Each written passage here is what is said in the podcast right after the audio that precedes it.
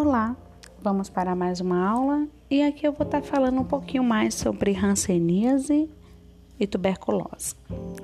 A hanseníase ou mal de Hansen foi trazida para o Brasil com a colonização portuguesa.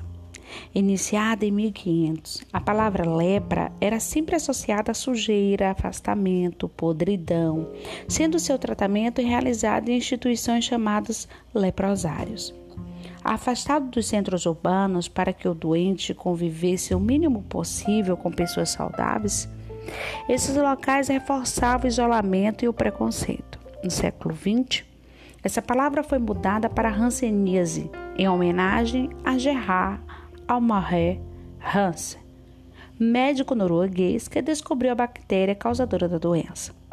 É uma doença infecciosa e crônica degenerativa causada pela Mycobacterium leprae, que afeta nervos e pele.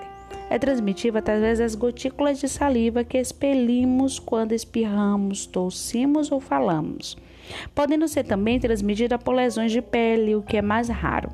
Sua principal fonte de infecção é o doente, que apresenta as formas contagiantes vircoviana e dimorfa, porque possui nesses casos grande carga de bacilos, podendo facilmente eliminá-los. Pode se apresentar sob quatro formas diferentes, com duas subdivisões: paucibacilar e multibacilar. A paucibacilar são poucos bacilos e subdivide em indeterminada e tuberculoide e caracterizam-se por, ser, por serem mais brandas, terem menor tempo de tratamento e existem pequena quantidade de bactérias na corrente sanguínea. A multibacilar tem muitos bacilos, se dividem em dimorfa e picoviana são mais graves, exigem tratamento mais longo e são capazes de transmitir a doença porque possuem grande quantidade de bactérias. Assim, tanto suas manifestações como sua transmissibilidade estão relacionadas à forma de apresentação da doença. A forma indeterminada, que é a paucibacilar, caracteriza a forma mais branda da hanseníase, o doente pode apresentar manchas planas, branquiçadas e com alterações de sensibilidade, hipoestesia ou hiperestesia pelo corpo. Se tratada adequadamente, pode não deixar sequela. A forma tuberculoide nem sempre há manchas na pele do doente. Quando aparece, podem ser acastanhadas com bordos bem definidos, podendo apresentar alopecia, perda dos pelos, pode afetar apenas os nervos, sendo chamada então de forma neural pura. Também é bacilar poucos bacilos.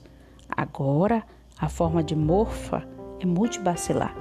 O doente pode apresentar manchas avermelhadas ou arroxeadas pelo corpo, sem bordas definidas, com edema, algumas vezes semelhantes à forma de tuberculoide, quando está associada ao comprometimento neurológico, ou a vircoviana, quando está associada à presença de nódulos e infiltração na face.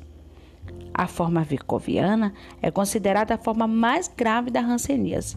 O doente apresenta deformações, como formações de caroços no nariz e orelhas, podendo haver queda de pelos das sobrancelhas, caracterizando a face leonina. Há espessamento e formações de granulomas em várias partes do corpo, apresentando caroços na pele. É feita a terapêutica da hanseníase medicamentosa? A poliquimioterapia, tratamento instituído para a cura da hanseníase, tem a função de matar o bacilo, evitar a evolução da doença e, consequentemente, a redução das incapacidades e deformidades causadas por este agravo de saúde. O tratamento é constituído pelas seguintes medicações: rifampicina, clofasmina e dapsona que são administrados simultaneamente, evitando assim a resistência medicamentosa do bacilo. O tratamento é instituído de acordo com a classificação operacional do doente, estabelecida pela Organização Mundial de Saúde, basilar, casos com até 5 lesões, e multibacilar, casos com mais de 5 lesões. A basilar ele toma rifampicina e dapsona. A dose mensal é 600 mg, duas cápsulas de 300, com administração supervisionada. A dapizona é dose mensal de 100 mg supervisionada. A dose diária é de 100 mg, tá? Que ele mesmo administra. O tratamento estará concluído com seis doses supervisionadas ou até nove meses no sexta dose. Então, ele toma uma dose supervisionada e termina o restante da cartela sozinho em casa. Volta de novo para tomar outra dose supervisionada e termina o restante da cartela em casa. Os pacientes deverão ser submetidos ao exame dermatológico, avaliação neurológica e do grau de incapacidade física. Então, é muito acompanhado. E a multibacilar? Além dele tomar a rifampicina, a dapizona, ele toma a clofazimina, tá? Tem a dose supervisionada mensal e o restante ele toma em casa, sempre supervisionando para saber se ele está tomando, porque se suspender o tratamento, tem que retornar para o início tudo de novo. O tratamento estará concluído em 12 doses supervisionadas chega a, demorar seis, nove meses ou um ano. Em até 18 meses, mais do que um ano. Na 12 dose, os pacientes deverão ser submetidos a exames dermatológicos. O paciente que não apresentar melhora ao final do tratamento preconizado de 12 cartelas deverão ser encaminhados para avaliação da unidade. O, da, o diagnóstico do caso de Hanseníase na atenção básica de saúde é essencial, clínico é essencialmente clínico, por meio do exame dermatoneurológico, para identificar lesões ou áreas da pele com alteração de sensibilidade ou comprometimento de nervos periféricos, sensitivo, motor e autonômico. Os casos com suspeitas de comprometimento neural sem lesão cutânea, suspeita de hanseníase neural pura, e aqueles que apresentam áreas com alterações sensitivas ou autonômicas, sem lesão cutânea evidente, deverão ser encaminhados para unidades de saúde de maior complexidade para confirmação diagnóstica. A baciloscopia da pele, o esfregaço dérmico, quando disponível, deve ser utilizada como exame complementar para a classificação dos casos da multibacilar, né, e da pálse bacelar. O exame dermatológico consiste na identificação das lesões da pele, por meio da inspeção de toda a superfície corporal do paciente e realização de pesquisa de sensibilidade térmica dolorosa e tátil nas lesões ou áreas suspeitas. O exame neurológico, ele inspeciona, palpa, testa a força muscular, testa a sensibilidade. E os estados reacionais. São manifestações agudas ocasionadas por alterações do sistema imunológico das pessoas atingidas pela hanseníase. O caso se exteriorizam por meio de manifestações inflamatórias agudas e subagudas, que podem ocorrer antes, durante ou depois do tratamento. Caracteriza-se pelo aparecimento de novas manchas ou placas, infiltração, alteração de cor, edema nas lesões antigas, com ou sem espessamento e dor nos nervos periféricos. Apresenta nódulos subcutâneos dolorosos, acompanhados ou não de febre, dores articulares e mal-estar generalizado, com ou sem espessamento da dor dos nervos periféricos. Qual é o papel de nós como técnico? Identificar os sinais e sintomas da hanseníase e encaminhar os casos suspeitos para a unidade de saúde. Observar a tomada da dose supervisionada e orientar acerca dos efeitos adversos do medicamento. Quando indicado e conforme planejamento da equipe.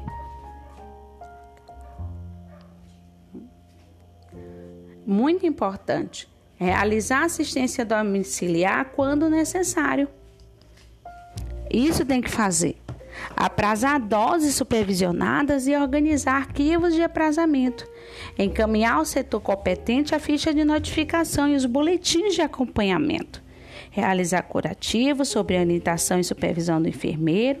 Realizar a vacina de BCG nos contatos conforme prescrição contribuir e participar nas atividades de educação permanente dos membros da equipe enquanto prevenção, manejo e ações de vigilância.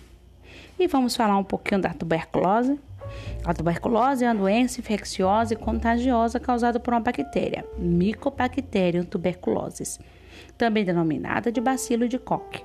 O termo tuberculose se origina no fato da doença causar lesões chamadas tubérculos A transmissão ocorre por meio de gotículas contendo bacilos expelidos por um doente com tuberculose pulmonar ao tossir, espirrar ou falar.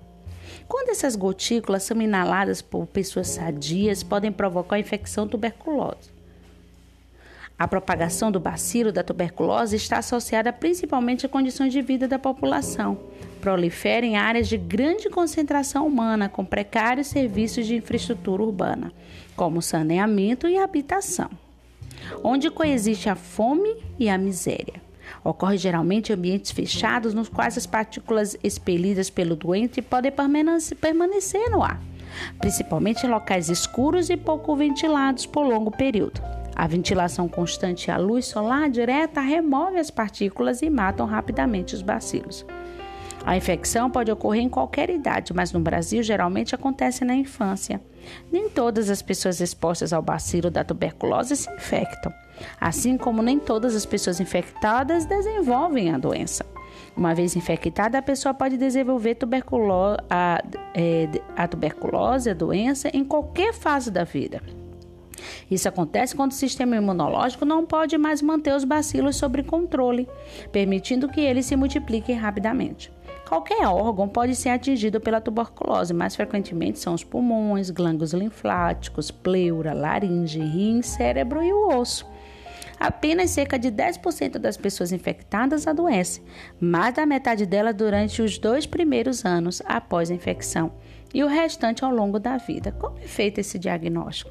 O exame bacteriológico direto do escarro é o método fundamental para o diagnóstico. Esse exame, quando executado corretamente, permite detectar de 70 a 80% dos casos de tuberculose pulmonar em uma comunidade.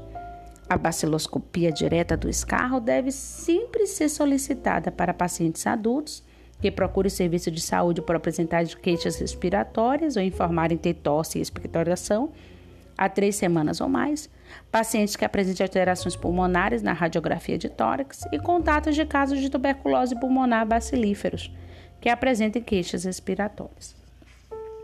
Nisso, nós temos os exames radiológicos. Ele auxilia no diagnóstico da tuberculose, justificando-se sua utilização, se possível, nos casos suspeitos. É sempre indispensável realizar o exame bacteriológico para um diagnóstico correto permite a identificação de pessoas portadoras de imagens sugestivas de tuberculose ou de outras patologias. O exame radiológico em pacientes com baciloscopia positiva tem como função principal a exclusão de outra doença pulmonar associada, que necessite de tratamento concomitante, além de permitir a avaliação da doença pulmonar. Tá ok? E a avaliação da evolução radiológica dos pacientes, sobretudo aqueles que não responderam à quimioterapia. Os resultados das radiografias de tórax deverão obedecer à seguinte classificação: normal, não apresenta imagens patológicas nos campos pleuropulmonares e suspeito apresenta imagens sugestivas de tuberculose. Sequelas apresenta imagens sugestivas de lesões cicatriciais. Outras doenças, os exames radiológicos apresentem mais sugestivas a pneumopatias não tuberculosas, tá? Infecções bacterianas, micoses, abscessos ou neoplasias. E o que é que tanto o povo fala que é a prova tuberculínica? É indicada como método auxiliar no diagnóstico da tuberculose, pessoa reatora ao teste isoladamente. É um indicativo tão somente da presença de infecção não sendo suficiente para o diagnóstico da doença tuberculose. No Brasil, a tuberculose usada a, é a PPD RT23, aplicado por via intradérmica no terço médio da face anterior do antebraço esquerdo, na dose de 0,1 ml, equivalente a duas unidades de tuberculínica. A tuberculina mantém-se ativa por seis meses, conservada a uma temperatura de 4 a 8 graus Celsius. Não deve ser, entretanto, congelada ou exposta à luz solar direta. A injeção do líquido faz aparecer uma pequena pápula de limite impressivos, pálida e aspecto pontilhado com casca de laranja. A leitura da prova tuberculínica é realizada 72 a 96 horas após a aplicação medindo-se com régua milimetrada o maior diâmetro transverso da área endurece, até o endurecimento palpável. O resultado registrado em milímetros classifica. Se for de 0 a 4 milímetros, não é reator. Indivíduo não infectado pela tuberculose ou com hipersensibilidade reduzida. De 5 a 9 milímetros, reator fraco indivíduo infectado pela tuberculose ou por mais ou por outras micobactérias. Agora, se for 10 milímetros a mais, reator forte, indivíduo infectado pela tuberculose que pode estar ou não doente, indivíduos vacinados como BCG nos últimos dois anos. A mensuração correta. Algumas circunstâncias podem interferir no resultado da prova tuberculínica, como, por exemplo, desnutrição, AIDS, sarcoidose, neoplasias, doenças linfoproliferativas, tratamentos com corticosteroides e drogas imunodepressoras, além da gravidez, pois a mulher fica com seu sistema imunológico comprometido, tá bom? O tratamento. A tuberculose é uma doença grave, porém curável em praticamente 100% dos casos, desde que o princípio, no princípio da quimioterapia seja tudo seguido.